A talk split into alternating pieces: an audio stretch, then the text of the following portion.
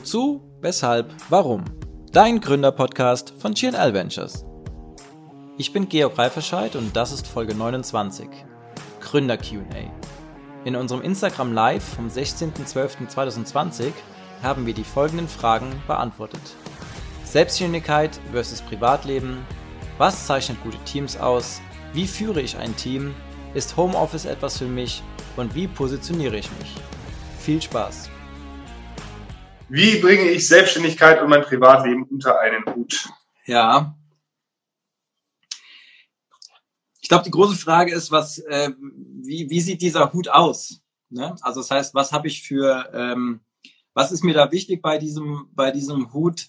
Ähm, es gibt ja so diese, diese, diese Phrase, da wir bräuchten auch mal so ein Phrasenschwein, ne? wie beim, äh, bei dieser Sportsendung, äh, die immer so heißt, selbstständig bedeutet selbst und ständig. Ähm, ich glaube aber, dass das nicht unbedingt so sein muss.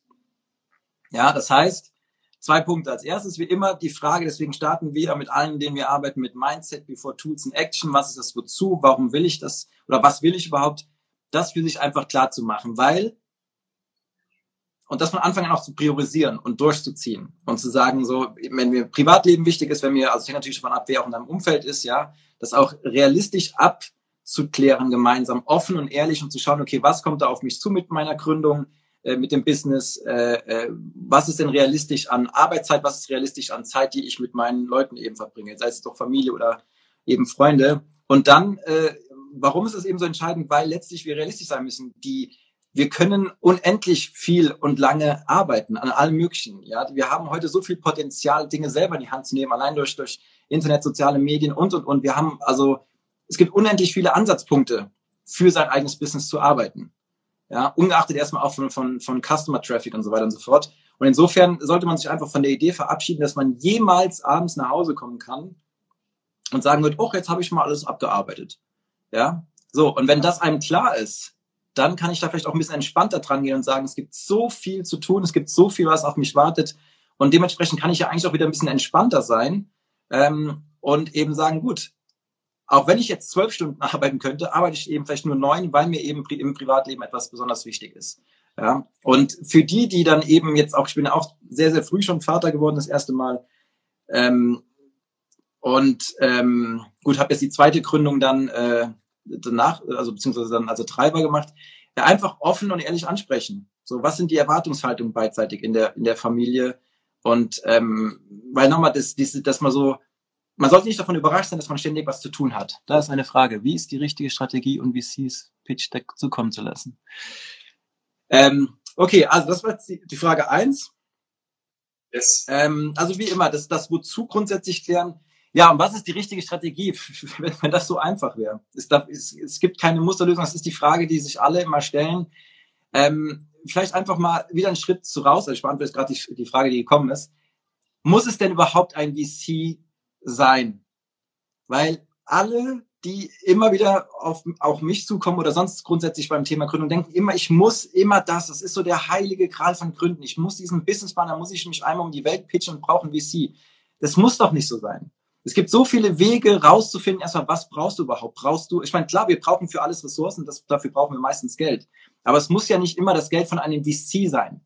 Ja, weil es gibt auch, es gibt Business Angels, es gibt äh, ganz normale Kredite, die du aufnehmen kannst, es gibt Geld, das du von deinen Freunden, von deiner Familie nehmen kannst, es gibt äh, Pilotkunden, die vorfinanzieren können, du kannst Kickstarter-Kampagnen machen und so weiter und so fort. Also insofern, ähm, ich könnte jetzt natürlich ganz viel an Ideen, wie man das vielleicht richtig machen könnte, also Richtung, äh, jetzt noch gleich der Name Paddy, aber versuch erstmal zu überlegen, ob du wirklich überhaupt den VC brauchst. Und alle, die mit mir arbeiten im Sparring, äh, die auch immer wieder mit der ersten Frage kommen, ja, wir brauchen diesen Investor, ich stelle so lange die Wozu-Frage, bis geklärt ist, ob es das überhaupt wirklich ist. Dann sagst du, ja, ich brauche einen, ja, wozu? Ja, für Geld. Ja, wozu? Ja, um Mitarbeiter einzustellen. Ja, wozu? Und so weiter und so fort. Also soll heißen, es gibt unfassbar viele VCs, die, die, die kriegen unfassbar viele Decks auf den Tisch. Ja, und ähm, es wäre jetzt Quatsch zu sagen, so hier, das sind die sieben Tipps, das kannst du irgendwo googeln. Irgendwelche Leute geben dir angeblich diese sieben Tipps für tolle Pitch-Decks. Aber wir müssen realistisch sein. Äh, überleg erstmal, ob es das überhaupt, ob es dir, dir Aufwand sich lohnt, weil das genau das ist, was du angeblich brauchst. Ja, also eben dieser VC. Äh, und ansonsten, klar, was ist, was ist die Regel? Wenn du es schaffst, ist sei dir, sei dir bewusst, dass äh, es um teilweise um Sekunden geht. Ja, äh, wenn überhaupt der VC nicht schon, keine Ahnung, noch zwei Vorstufen hat, die selektieren, es geht um Sekunden. Äh, ja, ich mache das Deck auf, ich schaue es mir an, ist die, ist die Aufmerksamkeit da, ähm, auch von der Aufmachung und wenn nicht, dann ist es ist das Ding weg. Ja, also ich meine, wie gesagt, es sind jetzt keine, wenn man sagt, ja gut, aber ich brauche es irgendwie konkreter, es, es, es ist schwer, schwer konkret zu machen. Ich würde aber, wie gesagt, einen Schritt zurückgehen und erstmal überlegen, ob ich überhaupt diesen VC, diesen ominösen VC, den alle suchen, wirklich brauche. Ja. Das klingt gut. Mein Vorschlag, Paddy, du kannst ja einfach mal jetzt da, darüber nachdenken. Vielleicht hast du ja schon irgendwie jetzt eine Folgefrage, die sich daraus ergibt. Wir machen mit unserer nächsten Frage weiter und äh, schreib einfach genau, rein, ja. wenn du das willst. Genau. Kommen wir zur zweiten Frage. Was zeichnet ein gutes Team aus, Georg? Also ein gutes Team oder auch grundsätzlich ein erfolgreiches Business oder auch eine erfolgreiche Führungskraft, da kommen wir später zu, und ich bin ja selber eben mit vielen Mitarbeitern immer wieder unterwegs seit vielen Jahren, äh, ist der, der es schafft, dass das den Leuten Spaß macht. Klingt auch jetzt wieder wie so eine Phrase, wo man fünf Euro für bezahlen müsste, ist es aber nicht. Ja, also ein gutes Team ist das, wo sich die Leute morgens äh, wohlfühlen, wenn sie äh, aufwachen und zur Arbeit gehen. Äh, wenn man es überhaupt so nennen, ne? die müssen zur Arbeit gehen. Ja, die Fabrik, wo dann Fließbandarbeit passiert. Nee, das ist einfach der Punkt. Ein gutes Team ist das, wo sich Leute wohlfühlen, wo darauf auch geachtet wird, weil quali fachliche Qualifikation ist das eine. Bei allen meinen Einstellungsgesprächen, ähm, das erste, was ich immer wieder frage, ich schaue, also ich schaue ausschließlich erstmal nach dem Personal Fit, also so ein Qualifikationsfit, ja, ob das jetzt passt, das hat man ja irgendwie im Lebenslauf sich angeschaut und daraufhin die Leute eingeladen. Aber ab dem gewissen Punkt, wo man weiß, okay, die können jetzt die Aufgaben von mir jetzt erledigen, die haben die falschen Qualifikationen, geht es ausschließlich darum, ob da ein Vibe ist. Und wenn da kein Vibe ist, ist es vorbei. Ja, also ein, Team ist eins, wo ein Vibe gemeinsam herrscht. Ja, eine Stimmung, wo die Leute Bock drauf haben.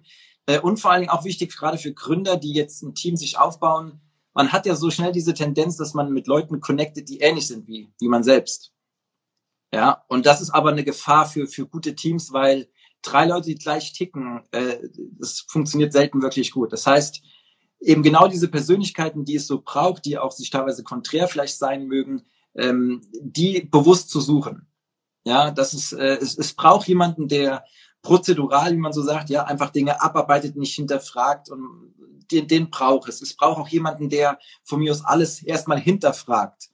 Ja, es braucht jemanden, der visionär ist und nach vorne brechen, tausend Ideen hat. Aber du kannst, wenn du drei Leute hast, die nur tausend Ideen haben, nicht strategisch denken und visionär, dann na, wird nicht funktionieren. Das heißt, auf, darauf achten erstmal, dass es einfach, dass es menschlich passt. Weil fachliche Qualifikationen kannst du nachholen. Menschliche Qualifikationen nicht. Wenn du Idiot bist, bist du ein Idiot. Punkt. ja.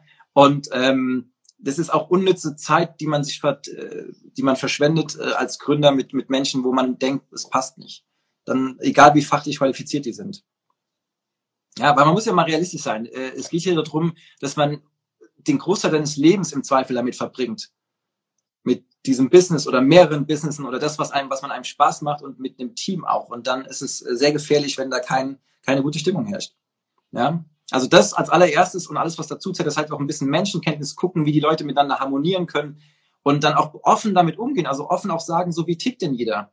Ja, es geht nicht um richtig oder falsch. Der eine tickt so, der andere tickt so. Also schaut man, dass man sich akzeptiert und so und, dann miteinander ähm, so arbeitet. Ja. Also das wären so die Ideen zum zum Team. Das ist eine schöne, als ob du es wissen würdest, ne? Schöne Überleitung, weil jetzt geht es nämlich um den Chef, den ominösen Chef. Wie führt man ein Team, Georg? Ja, die Frage, äh, wie ich eben sagte, die könnte ich wahrscheinlich jetzt drei Monate äh, am, am, am Stück beantworten. Ich glaube, ähm, das Entscheidende ist zu, zu wissen, dass Führung auch hier beginnt bei dir. Also bei uns, bei mir.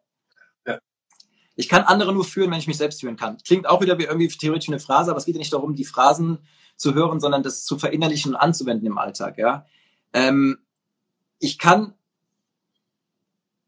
meinen ersten Mitarbeiter hatte ich vor 18 Jahren. Das heißt, ich hatte natürlich jetzt ein bisschen Zeit, auch meine Erfahrung zu sammeln und natürlich zu wachsen in dieser Rolle. Ich bin natürlich auch seit über elf Jahren in, in der Lehre, in der Wissenschaft, in der Forschung an dem Thema tätig. Das heißt beidseitig und ähm, deswegen ist es eins meiner Hauptthemen. Ähm, aber was auch da wichtig ist, das heißt nicht, dass ich jetzt immer eine gute Führungskraft bin, aber das und Was es aber bedeutet, ist, dass ich in jedem Moment weiß, wann ich keine gute Führungskraft bin. Ja, und das ist auch so ein Punkt, den ich immer wieder auch im Führungstraining sage. Es geht nicht darum, dass wir alle perfekt sind, sondern zumindest die Momente, wo wir als Führungskraft versagen, ja, wo wir nicht gut sind, direkt auf dem Schirm zu haben und dann sich nicht zu geißeln, sondern sagen so, bumm, okay, Führung ist halt auch super herausfordernd ähm, und äh, darf halt auch mal passieren, aber ich weiß es zumindest. Ich bin da nicht überrascht, wenn ein Mitarbeiter zu mir kommt und sich erstmal beschwert, wenn ein Mitarbeiter erstmal demotiviert ist, was auch immer. Das heißt, ein Bewusstsein für Führung zu haben, für die Komplexität von Führung so. Und was ist Führung? Führung ist neun, wie ich schon mal sage, 99,9 Prozent Kommunikation. Was ist eine der ersten Regeln von Kommunikation? Ich kann nicht nicht kommunizieren. Also weiß ich, dass alles, was ich mache, 24-7 Kommunikation ist. Ja, ich führe ein Team also so, dass ich auch ein Vorbild bin, weil letztlich ist ein Team auch irgendwann nur wie die kleinen, wie die Kinder, die man hat in gewisser Weise. Das heißt, die machen einem alles nach. Wenn ich vorlebe, dass ich selber nie morgens um neun da bin, wenn ich das verlange von den anderen, dann wundert dich nicht, wenn die Leute auch immer nicht um neun Uhr kommen. Ja, wenn ich immer um fünf Uhr oder wann auch immer gehe und die anderen aber bleiben sollen, so, das heißt Vorbildcharakter und nicht jetzt automatisch positiv, sondern im Sinne von, die Leute machen das nach irgendwann, was du machst, was du vorlebst als Chef und sich dessen bewusst zu sein. Ja. Ein anderer Punkt, ich sage immer so, das ist so, so, also man kommt auch schon mit Küchenpsychologie weit, ja, so Psychologie one-on-one. -on -one. Das heißt, zu verstehen, wie Menschen so ein bisschen funktionieren, wie die, wie die, wie die ticken, Menschenkenntnis. Ohne das geht's nicht, weil dieses, diese Arbeit mit dem Mensch, wo ja viele mal sagen, so, das ist nervige Anführung, das ist unsere Aufgabe. Das ist unsere Aufgabe. Nicht, es ist nicht irgendwas lästiges nebenbei, das ist unsere Aufgabe. Wenn ich in Frankfurt, ich führe, eine Praxis in Frankfurt mit zwölf Mitarbeitern, ähm, wenn ich da bin, ich bin ja nicht immer da, dann sage ich mal, meine einzige Aufgabe ist, an den, an den Reglern von den Mitarbeitern so zu spielen, dass es denen gut geht. Und es ne, das soll jetzt nicht einfach für die, die mich jetzt nicht kennen, nur einfach toll klingen, sondern es ist halt faktisch so, weil ich weiß, es gibt keinen anderen Weg. Ich kann nur darüber als Team gewinnen, als Unternehmen, als Geschäftsführer, als Chef, wenn es den Leuten gut geht. Und der Rest kommt von selber. Das heißt, dass dadurch, dass ich darauf, darauf fokussiere, läuft es und irgendwann kommt auch der finanzielle Erfolg, aber ich fokussiere eben darauf. Weil wenn es den Leuten gut geht, fehlen die weniger, sind die weniger krank und, und, und, und, und. Und du wirst auch weniger genervt mit den ganzen Stories, die es da immer wieder gibt. Ja. Und auch da zum Beispiel noch ein Punkt zu diesem ominösen Thema Motivation. Was ist eine Motivation? Motivation ist, wenn ich Motive aktiviere. Wir alle haben Motive. Wir haben alle unterschiedliche theoretisch, also das, was uns irgendwie antreibt, aber wir haben eins, was wir alle gleich haben, egal wie groß, klein, was auch immer wir sind. Und das ist Wertschätzung. Wir wollen alle wertgeschätzt werden. Und es gibt unfassbar viele Möglichkeiten, Wertschätzung zu zeigen und auch Wertschätzung nicht zu zeigen.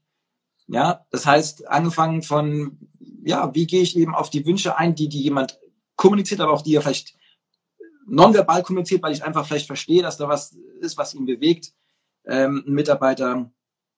Das ist alles dann Möglichkeiten, die mir gegeben werden, Wertschätzung zu zeigen oder auch nicht im, im, im, im schlechten Fall, im negativen Fall. Ja, also Führung ist ein sau großes Thema. Und man sollte einfach, wie gesagt, auf dem Schirm haben, dass das nicht einfach irgendwas Nerviges nebenbei ist. Es ist die absolute Hauptarbeit. Ja.